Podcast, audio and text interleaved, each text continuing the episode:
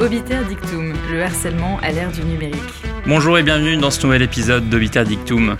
Avec Grégory, nous recevons aujourd'hui Laura Bouvier, avocate au barreau de Paris et docteur en droit.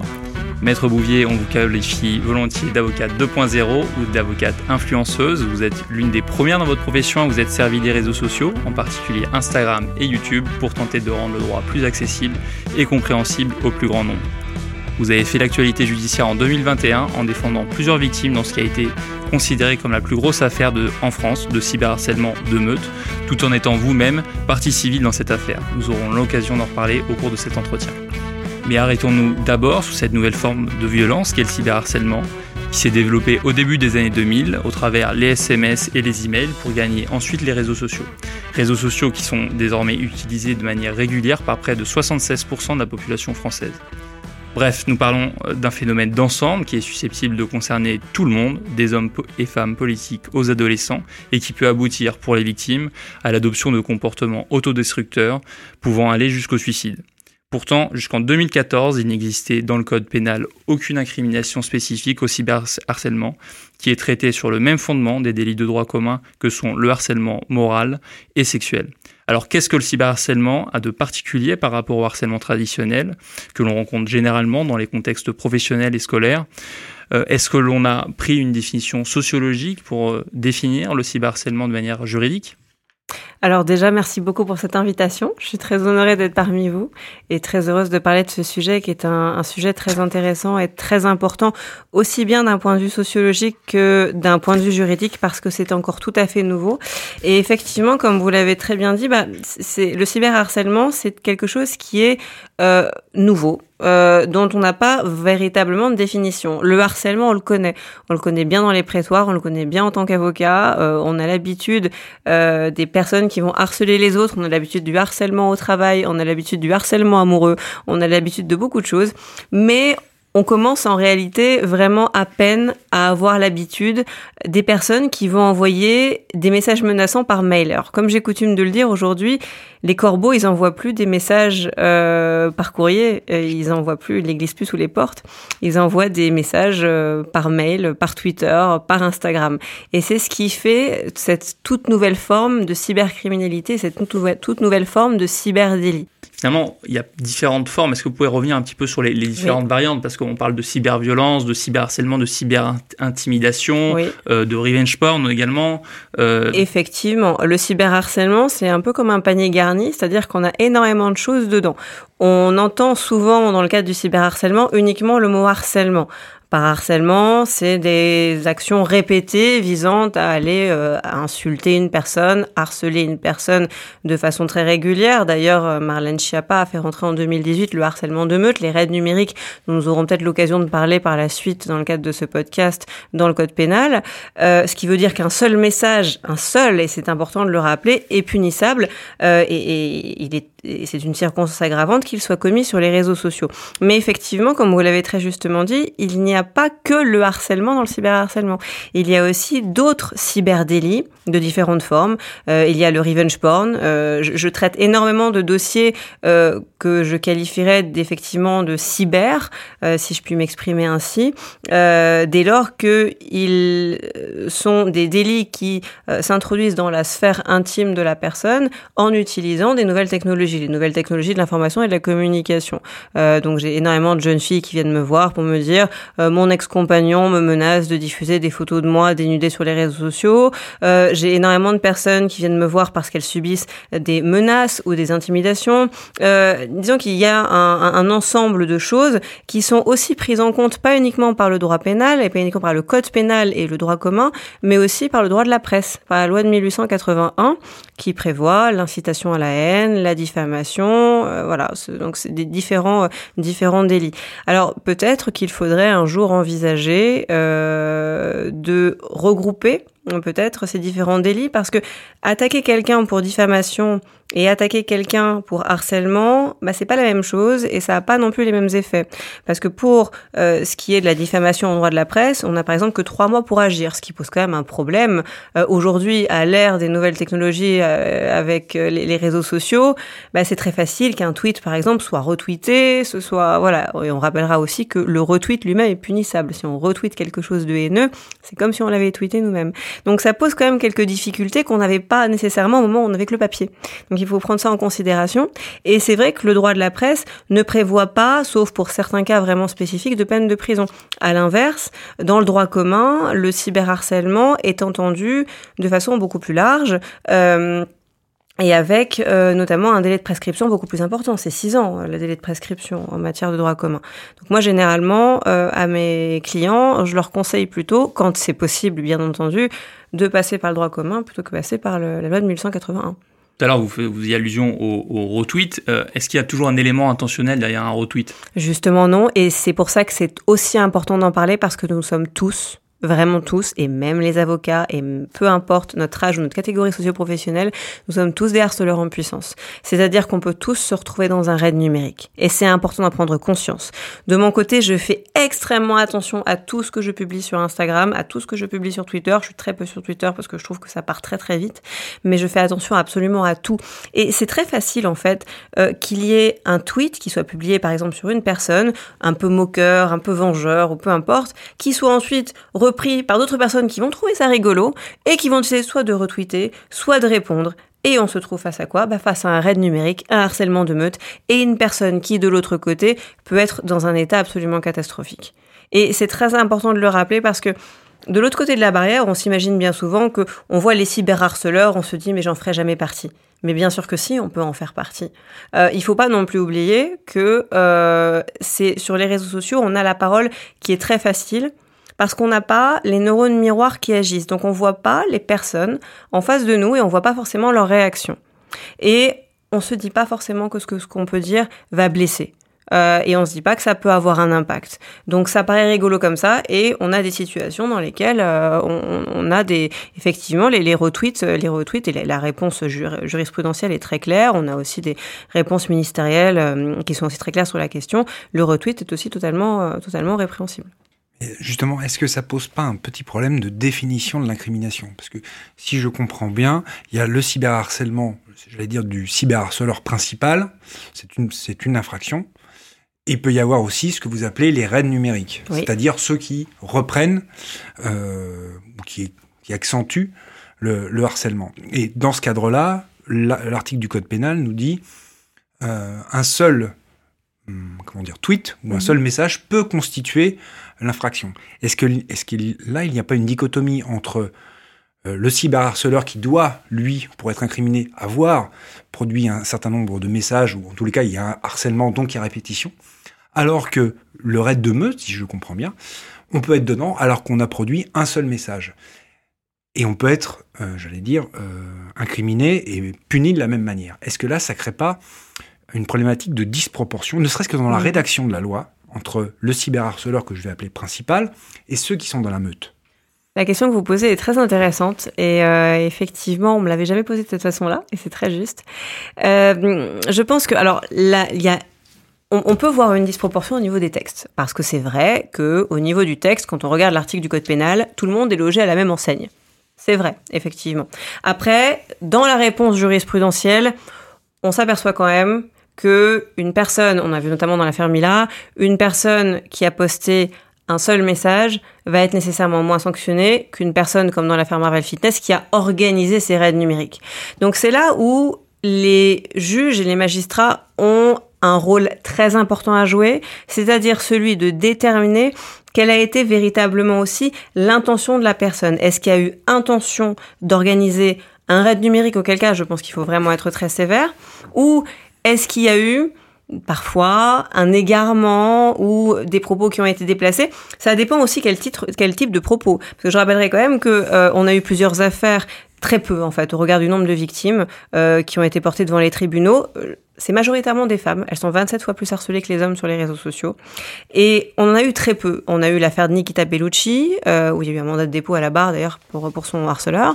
Euh, trois, mois de, trois mois de mandat de dépôt.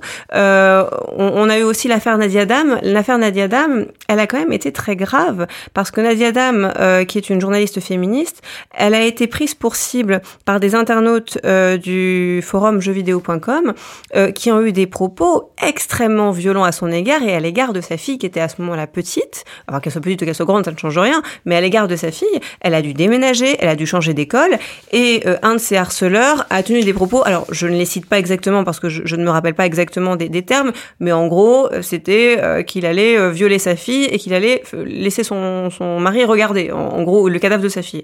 bref, des, propos innommables.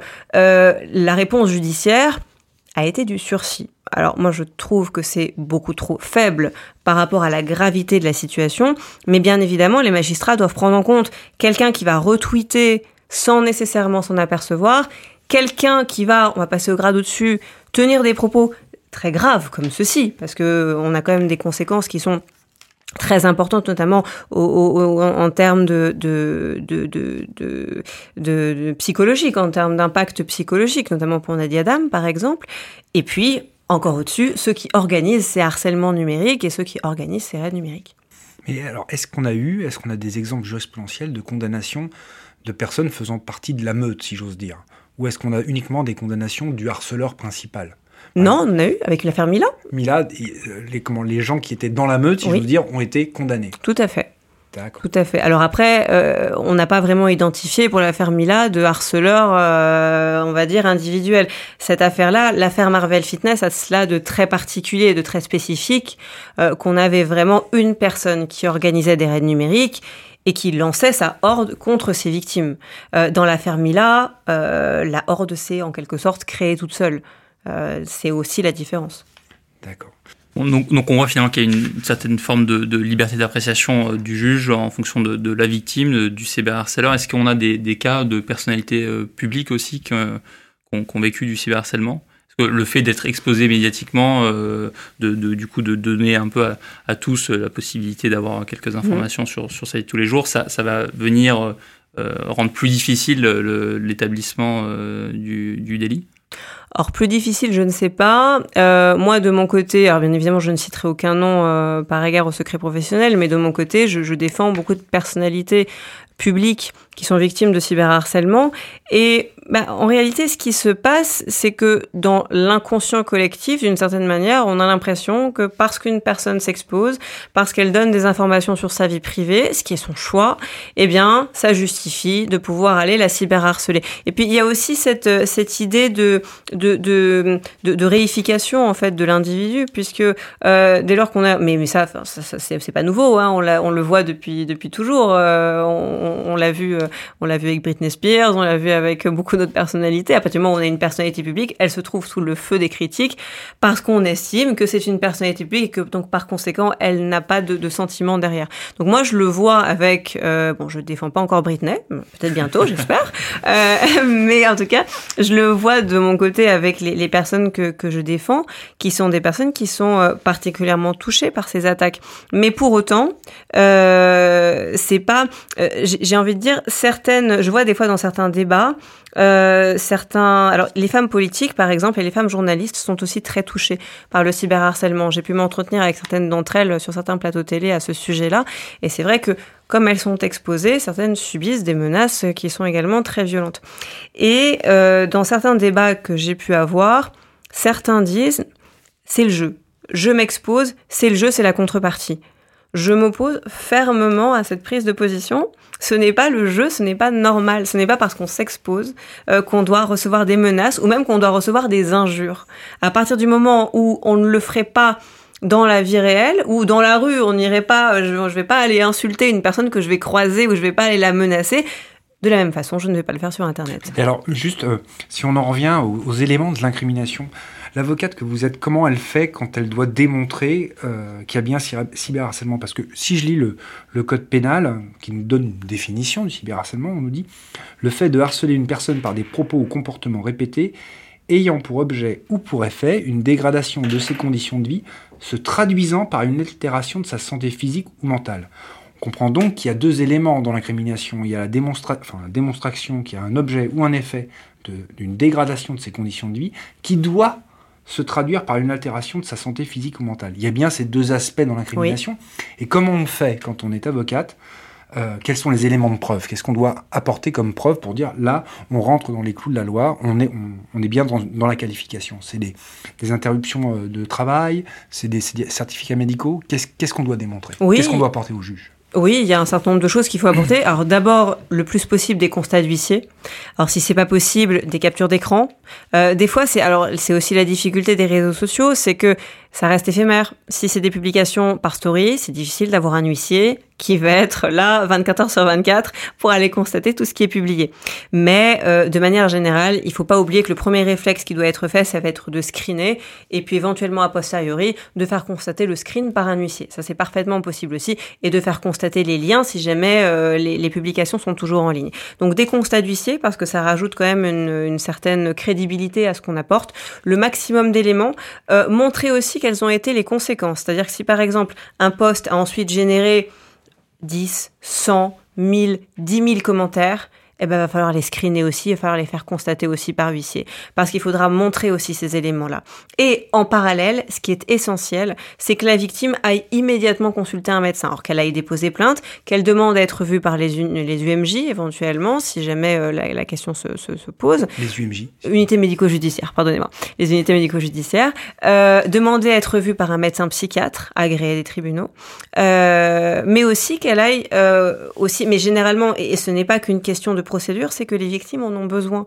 C'est important d'en parler, c'est important de se faire suivre aussi lorsqu'on subit du cyberharcèlement, parce qu'encore une fois, bah, c'est très difficile. Euh, moi, je peux vous dire que je me suis retrouvée dans une situation dans laquelle euh, je me suis mise à prendre des anxiolytiques à un moment donné parce que je recevais trop de menaces alors que je n'en avais jamais pris de ma vie. C'est pas par plaisir que j'en ai pris. C'est parce que j'avais des crises d'angoisse, parce que je ne savais pas comment gérer, parce que je ne savais pas comment arrêter ça et parce que je ne savais pas comment faire parce que l'entourage ne comprend pas non plus forcément la situation. C'est très compliqué.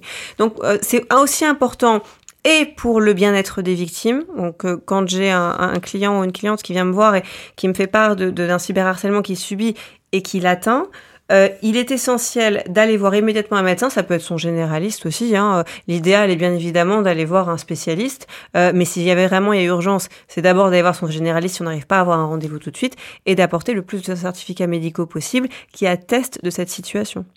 Tout à fait. Avant de passer à l'affaire euh, Marvel Finesse, on, a l'habitude de demander à nos invités euh, de nous fournir un, titre euh, musical. Vous avez choisi Unstoppable de Sia. Pourquoi? Oui, Parce que c'est l'hymne de mon Instagram. Et d'ailleurs, si vous n'êtes pas encore abonné à mon Instagram, je vous encourage très fortement à le faire.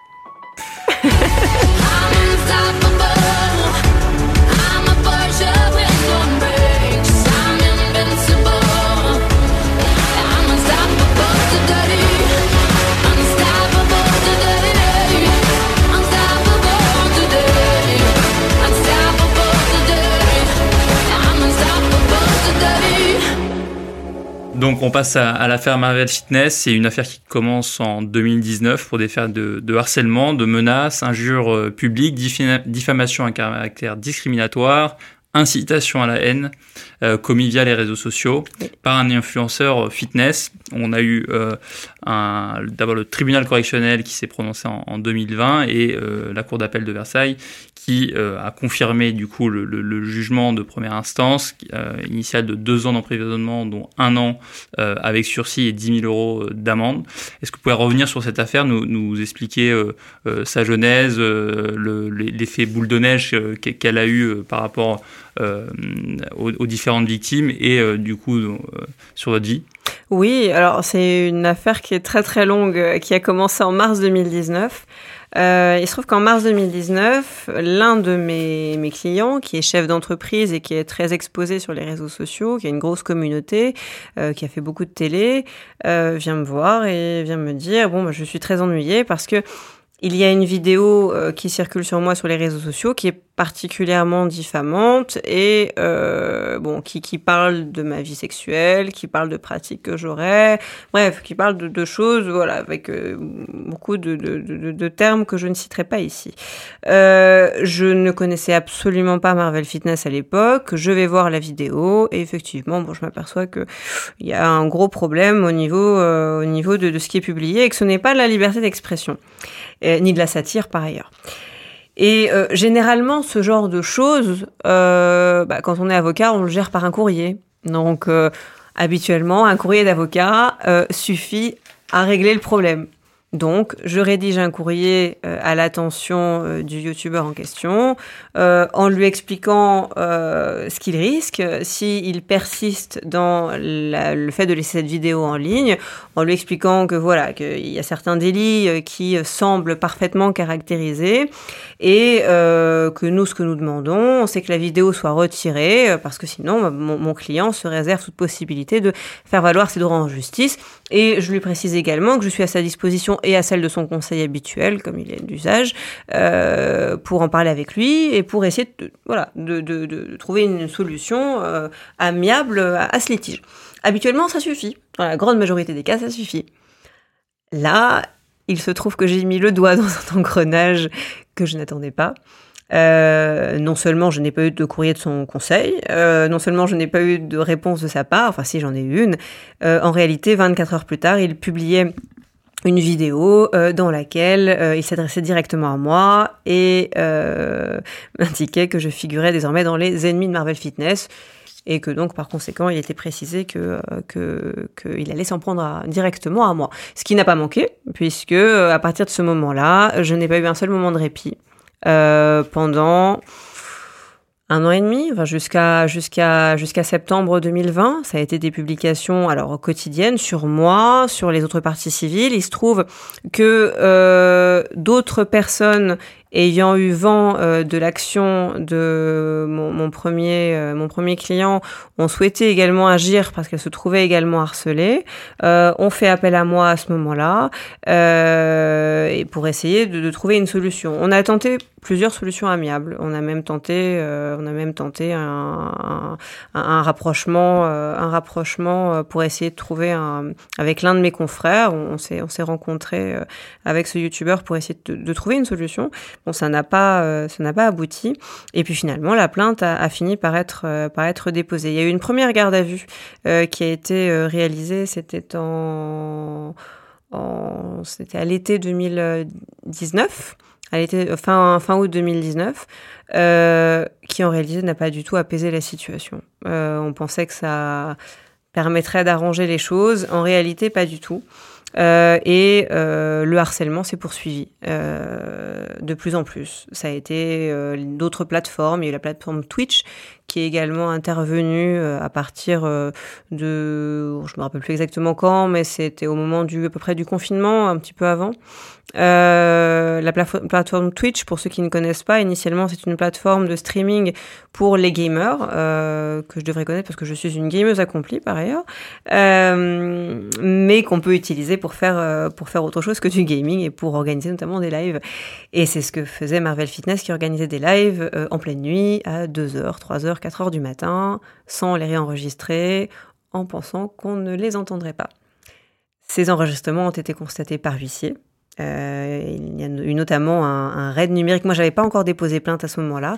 Je défendais plusieurs personnes euh, déjà, mais moi, je n'avais pas déposé plainte. J'ai déposé plainte vraiment au dernier moment. Je ne déposé plainte qu'en fin mai 2020 au moment où ça a été le harcèlement de trop, euh, où il s'est attaqué justement au compte Google de mon cabinet en demandant euh, plus ou moins directement euh, à ses abonnés euh, d'aller, euh, enfin en tout cas en incitant ses abonnés à aller poster des, des commentaires négatifs, négatifs sur mon compte, voilà, et en les repartageant en avec avec des, des smileys rieurs, en disant ne faites surtout pas ça, voilà, donc on comprenait bien la comprenez bien la logique.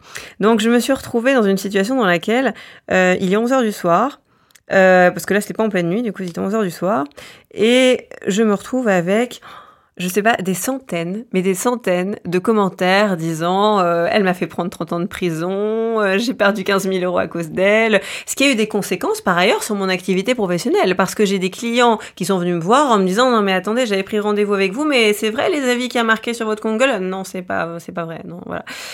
C'est terrible d'être obligé de se justifier à ce moment-là et c'est pareil on se sent très seul. Et là, je me suis dit, il faut que je dépose plainte. Et c'est très difficile de déposer plainte quand on est avocat, surtout quand on est dans, l'affaire en question, parce que à aucun moment on ne s'imagine de l'autre côté de la barre. On ne s'imagine absolument pas aux côtés de ceux que l'on défend aussi ardemment. Jamais, jamais je ne me serais imaginé déposer plainte. Et ça a été très difficile parce que, alors pas du tout que ce soit une honte d'être victime, absolument pas. Mais c'est très difficile de se dire, je suis là pour défendre, de soutenir huit personnes et de se soutenir soi-même aussi. Et euh, j'ai eu l'immense chance d'être défendue par un ami qui est très proche, qui est Monsieur le bâtonnier Charrière Bournazel, qui a accepté de me défendre dans cette affaire. Et je peux vous dire que je lui en serais éternellement reconnaissante parce que sans son soutien, euh, je sais pas si j'en serais là aujourd'hui, très franchement, tellement ça a été violent. Et il a été là et voilà, je voudrais, euh, si jamais il écoute ce podcast, je voudrais lui dire à quel point, euh, à quel point je lui en suis reconnaissante et à quel point j'ai conscience de, du, soutien qu'il m'a apporté. la défense a essayé de, de contester le fait que d'être avocat euh, et en même temps victime. Tout à fait. Comment ça a été traité euh, en termes de, déontologie du coup? Eh ben, de la façon classique, c'est-à-dire qu'on a demandé à l'ordre de rendre un avis. Donc, la commission de déontologie s'est prononcée sur la question.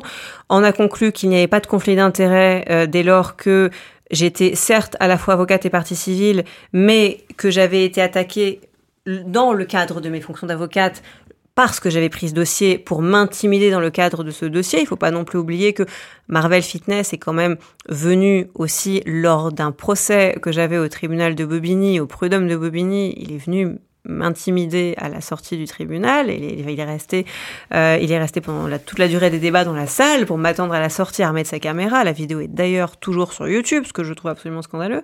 On reviendra euh, sur le rôle des plateformes plus tard. Oui, tout à fait. Il faudra, il faudra en parler. Euh, et, et, voilà. Et donc, euh, et je ne sais plus où est-ce que j'en étais dans la question sur le sur le, le fait comment euh, oui comment la, voilà, la, la déontologie du coup. Euh, et, et, donc j'ai été attaquée dans le cadre de mes fonctions d'avocate. Clairement dans le cadre de mes fonctions d'avocate à partir du moment où j'ai pris ce dossier donc quand j'étais déjà rentrée dans ce dossier. Et c'est ce qui a été noté par la commission de déontologie euh, qui a rappelé très justement que si l'on voulait obliger un avocat à se déporter d'un dossier, bah, il suffirait tout simplement d'aller harceler l'avocat de la partie adverse pour le forcer à se déporter. Ensuite, on se retrouve euh, voilà, avec euh, des avocats qui ne peuvent pas plaider. Euh, donc, ça n'a pas posé de difficulté. Ça a été encore relevé, ça a été relevé une première fois en première instance, une seconde fois en appel également par mes contradicteurs, mais bien évidemment, la, la, la, question de la, enfin, l'avis la, de la commission de, la déontologie a, a prévalu. Et au-delà de l'avis, quand on lit l'arrêt de la Cour d'appel, le moyen est, est, rejeté de manière euh, assez euh, rapide et efficace. Enfin, on comprend que ça n'a pas du tout porté, parce que le, la, la, Cour nous dit, au vu des éléments euh, rappelés, notamment bah, votre conseil a soulevé, alors on nous dit le conseil de Maître Bouvier soutient à bon droit et avec pertinence qu'il suffirait d'injurier l'avocat adverse pour l'obliger à se déporter. Au vu de ces éléments, les griefs tenant au conflit d'intérêt, à la rupture d'égalité des armes, au risque de violation du secret, de manquement à l'indépendance et à la prudence sont totalement inopérants. Donc, mhm. on peut dire que clairement, ça a été écarté avec la, la plus grande fermeté. Donc, ça ne pas de problème. Très bien. Et c'est d'ailleurs ce qui avait été dit dans l'avis de la commission de, de, déontologie par ailleurs. Très bien. Et alors, s'agissant toujours, comment dire, de, de la qualification de, de, de l'incrimination, est-ce que vous, à titre personnel, vous avez dû produire des, comment, des certificats médicaux? Est-ce que vous avez, comme, comme les personnes que vous défendiez, vous avez dû produire ces, documents? Bien sûr, et c'est important que les victimes le fassent, euh, puisque euh, c'est aussi même essentiel. C'est essentiel, ça permet de montrer. Et, et beaucoup de victimes n'osent pas aller voir leur médecin. Moi, j'insiste auprès de auprès des personnes que j'accompagne pour qu'elles aillent voir un médecin, parce que elles ont peur d'aller voir aussi des médecins en disant mais, mais je vais peut-être pas aller raconter à mon médecin que je, je me sens pas bien, que je ne dors pas, que je ne mange pas, que je m'isole parce que je subis du cyberharcèlement Bien sûr que si, justement. Mais je suis pas folle, je veux pas aller voir un psychiatre. Il s'agit pas de folie.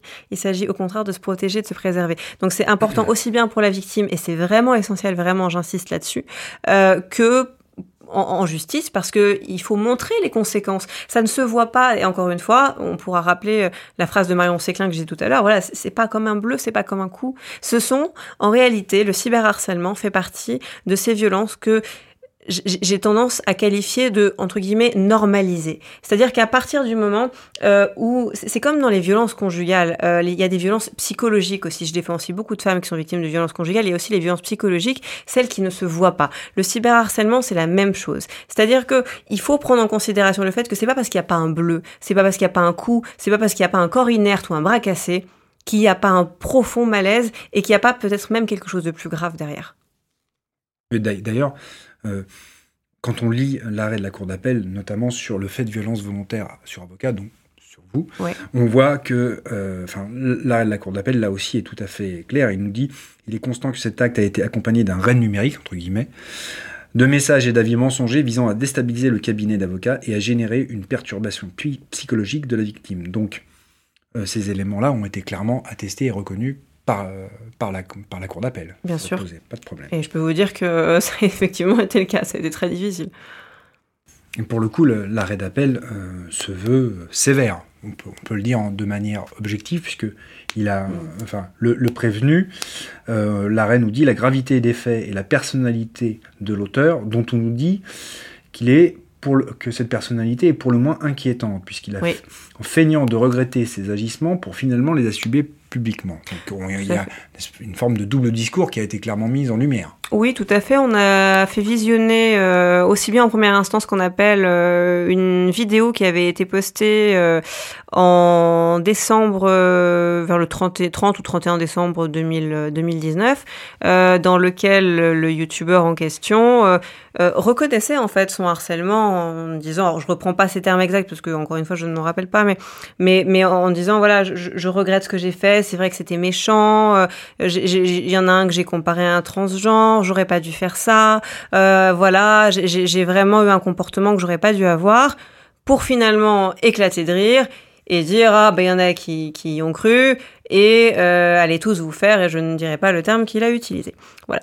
Euh, et, c'est très frappant parce que on voit qu'il y a une conscience des choses euh, et, et, en réalité aucune volonté de aucune volonté d'arrêter.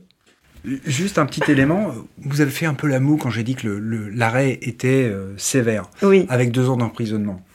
Est-ce que réellement, quand même, on ne peut pas objectivement le qualifier de sévère, indépendamment évidemment de la gravité des, des, faits hein, euh, Je ne remets pas ça du tout en cause. Mais euh, deux ans d'emprisonnement pour quelqu'un qui, si j'en crois l'arrêt, n'avait aucun antécédent judiciaire. vous, Faites, vous faites beaucoup de droit pénal. Est-ce que vous dites pas ça c'est assez rare. Enfin, est-ce qu'on n'est pas face là à quelque chose qui, peut tout à fait s'entendre, un, comment, un arrêt qui se veut exemplaire et en voulant donner un message clair et net à tous ceux qui seraient euh, incités à faire à adopter ce genre de comportement, en disant on arrête tout de suite. Et donc c'est vraiment un arrêt fort tout de suite, comme l'était le jugement de première instance. Et il est assurément par rapport aux affaires que vous souliez au début de l'émission. L'affaire Mila, il n'y a pas de prison ferme dans, dans, cette affaire-là. Oui, bien la sûr. La Diadame, pareil. Et, la Ligue du LOL, bon, qui n'a pas été euh, juridictionnalisée, mais euh, voilà, il n'y a eu aucune condamnation. Oui, bien sûr. Alors la différence entre la première instance et l'appel, c'est que en première instance, euh, la peine était de un an d'emprisonnement euh, avec mandat de dépôt à la barre, donc un an ferme, et un an de sursis probatoire. Avec en plus de ça, une interdiction des réseaux sociaux, euh, avec également, alors on avait demandé un euro d'indemnité par partie civile parce que en réalité il s'agissait d'envoyer un message, il s'agissait pas euh, d'aller demander des, dommages et intérêts, il s'agissait simplement de, de, de, de, demander un euro symbolique. Euh, et il y avait également euh, 10 000 euros euh, qui avaient d'amende à verser auprès du Trésor public. On se retrouve avec une décision d'appel qui reprend effectivement euh, ces deux ans d'emprisonnement, mais qui en modifie quand même considérablement la teneur. Alors le message, c'est sûr qu'il est clair. C'est sûr que c'est une condamnation qui est, je la qualifierais pas du tout d'exemplaire, qui est une condamnation qui est forte, certes, euh, qui est la plus forte qu'on ait pu obtenir, euh, par ailleurs en matière de cyberharcèlement aujourd'hui, euh, mais exemplaire n'est pas selon moi le mot. Pourquoi? Parce que il y a de la prison ferme, oui. Euh, il y a deux mois de prison ferme. Deux mois ferme, le reste a été mué en sursis. deux mois ferme parce que ces deux mois fermes avaient déjà été effectués et qu'évidemment les magistrats n'allaient pas revenir dessus. Sinon, ça posait quand même une petite difficulté. Euh, et le reste a été mieux en sursis. J'ai été quand même très déçue, même si effectivement, je suis bien évidemment satisfaite de ces décisions dès lors que la relaxe avait été demandée en face et n'a bien évidemment pas été obtenue et que la condamnation a été confirmée. J'ai quand même euh, un petit bémol quand même à, à dire. J'ai quand même été un peu déçue que ce soit mieux en sursis parce que le sursis, ça n'envoie pas le même message. Le sursis, c'est un avertissement. Si on avait gardé une peine de un an ferme, ou alors, allons-y, six mois ferme. Six mois ferme, c'est immédiatement aménageable. Il n'y a pas de réponse carcérale. Je, ne suis pas pour la réponse carcérale dans ces cas-là. Effectivement, nous avons un primo-délinquant. Euh, on a une personne qui n'a rien à faire en détention, effectivement, parce que pour sa réinsertion, ce serait terrible. Et je, ne suis pas pour la, réponse carcérale dans la très grande majorité des cas, sauf quand c'est vraiment nécessaire. Sauf que là, du ferme, un, ça n'envoie pas le même message, deux, il n'y a pas de prison, c'est immédiatement aménageable, et ça peut être transformé par exemple en travaux d'intérêt général. Le message qu'il est envoyé, il n'est pas le même. Moi, de mon côté, je peux vous dire que je fais du pénal, et que j'ai certains de mes clients qui font des bêtises, et qui viennent me dire, oh maître, euh, bon, euh, essayez de m'avoir du sursis, du sursis ce sera bien. Pourquoi? Parce que du sursis, c'est perçu comment? C'est perçu comme un avertissement, faudra pas recommencer. Ah oui, c'est une épée de Damoclès au-dessus de la tête, bien évidemment. Mais le message, il est quand même pas le même. Donner du ferme, c'est quand même pas la même chose. Et ça enverrait un message beaucoup plus clair à tous ceux qui pensent qu'on peut harceler, piétiner en toute impunité, et pour ceux pour lesquels il y a une notion de responsabilité qui est visiblement mal comprise par beaucoup. Et une réponse avec du ferme aurait été totalement différente et en fait, bah, n'aurait pas changé la donne pour Marvel Fitness parce que bah, il aurait, il serait pas allé en détention et il n'a pas sa place en détention. Il serait pas allé en détention, mais il aurait fait des travaux d'intérêt général et je pense que le message serait mieux passé auprès notamment de ses abonnés. Euh, donc j'aimerais juste revenir. On, a parlé euh, l'importance d'aller voir un, médecin euh, dans, le cadre de, de, ces affaires, mais finalement la, démarche numéro un, euh, c'est d'aller au commissariat déposer plainte. Oui. Euh, donc comment on est reçu euh, dans un commissariat pour ce type d'affaires? C'est très variable, ça dépend. ça dépend si c'est pris en considération ou pas. C'est vrai que j'ai beaucoup de victimes qui viennent me voir, qui viennent me dire j'ai voulu aller déposer plainte, on a refusé de prendre ma plainte. Ce qui n'est pas possible normalement. Hein. Ou alors on m'a dit de déposer une main courante, ce qui ne sert absolument à rien. la solution, c'est d'insister de demander à déposer plainte et à insister pour déposer plainte et si c'est pas possible de faire appel à un avocat ou alors d'écrire soi-même une lettre au procureur en expliquant la situation. Alors c'est vrai que bon, faut, faut s'armer de patience parce que euh, les moyens de la justice, on les connaît et malheureusement ils sont la justice n'est pas dotée de moyens suffisants pour, euh, pour permettre de faire avancer des fois les choses aussi vite qu'on le voudrait. Euh, je l'ai vu pour l'affaire Marvel Fitness parce que je peux vous dire que je me suis battue, j'ai bataillé, bataillé, bataillé pendant des mois pour que les choses puissent avancer rapidement. Et mais il faut se dire quand même qu'il y a des solutions et par ailleurs, ce n'est pas parce qu'on a des personnes qui sont cachées derrière euh, un pseudo qu'on ne peut pas les retrouver. C'est toute la question de la levée de l'anonymat. Euh, en réalité, il n'y a pas d'anonymat sur Internet. C'est du pseudonymat. Euh, quand les OPJ veulent retrouver quelqu'un, ils retrouvent la personne. Hein, de toute façon. Donc euh, les VPN euh, sont pas euh, aussi efficaces qu'on voudrait le penser. C'est pas parce qu'on prend un VPN que nécessairement on est à l'abri. Absolument pas. Il faut vraiment un VPN de compétition et pas les VPN qu'on télécharge dans son application dans ses applications. C'est uniquement dans le cas d'une procédure judiciaire par contre la oui, tout à fait. Et, il faut il faut que ça, le dossier monte. Et il faut que le dossier monte tout à fait. C'est pour ça qu'il est important justement de montrer euh, à la juridiction de montrer au procureur euh, l'étendue des dégâts, en fait. C'est ce que j'ai fait j'ai envoyé les certificats médicaux, j'ai montré l'étendue des dégâts, regardez ce qui se passe en fait, pour montrer la gravité. Parce que sinon, bah, c'est vrai qu'il y a tellement d'affaires, il y a tellement de choses, euh, la justice est débordée aussi, hein, c'est aussi normal. C'est vrai qu'il y, a, y a des plaintes ou des dossiers qui sont à l'instruction, qui sont, qui sont depuis des mois, voire des années, et, donc c'est vrai que c'est compliqué. Euh, bien sûr, il y a toujours la possibilité, si jamais euh, la plainte est classée sans suite ou au bout de quelques mois n'est pas n'a pas n'a pas abouti, de faire une plainte avec conscience de partie devant le doyen des juges d'instruction aussi. Voilà, il y a plusieurs, il y a plusieurs manières d'agir. Certains de vos confrères proposent de, créer un parquet national de, des crimes en ligne. Vous trouvez ça pertinent? Tout à fait. Tout à fait. On n'a on a pas assez de, de parquets pardon, spécialisés en France, il en faudra encore un. On en a beaucoup, c'est vrai, mais je pense que ça serait bien parce que les questions euh, cyber sont des questions quand même très spécifiques qu'il faut prendre avec une considération tout à fait particulière et qu'on traite encore aujourd'hui, je trouve en tant que praticienne, comme des questions, comme des délits normaux et pas comme des cyberdélits. On est vraiment dans une ère où on a vraiment les nouvelles technologies de l'information et de la communication facilitent le passage à des nouveaux délits qu'on ne sait pas encore forcément gérer, ni forcément en tant que praticien, euh, je parle en tant que pression de manière générale, aussi bien les magistrats, euh, les procureurs, les avocats, euh, voire même les victimes ne savent pas forcément ce qu'il faut faire. Et je pense que c'est important qu'on ait des personnes vraiment spécialisées qui, savent avec comment aussi localiser une adresse IP, comment retrouver des personnes derrière un VPN, comment voilà comment aider rapidement, efficacement les victimes, parce que on peut avoir des situations encore une fois dramatiques. Et est-ce qu'on peut demander au juge d'ordonner le retrait de ces, euh, de ces messages. C'est une, une, option, ça On peut tout à fait. Oui. Ça, ça, a déjà été fait Ça a déjà été accepté Oui, dans, dans la première euh, décision Marvel Fitness en de, de, de, septembre 2020, il avait été demandé le retrait de tous les contenus litigieux. Et le juge l'a ordonné Et le juge l'avait ordonné.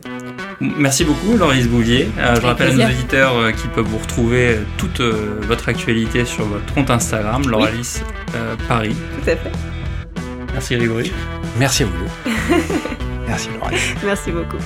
Clap de fin, n'hésitez pas à vous abonner et évidemment à attribuer 5 étoiles à ce podcast.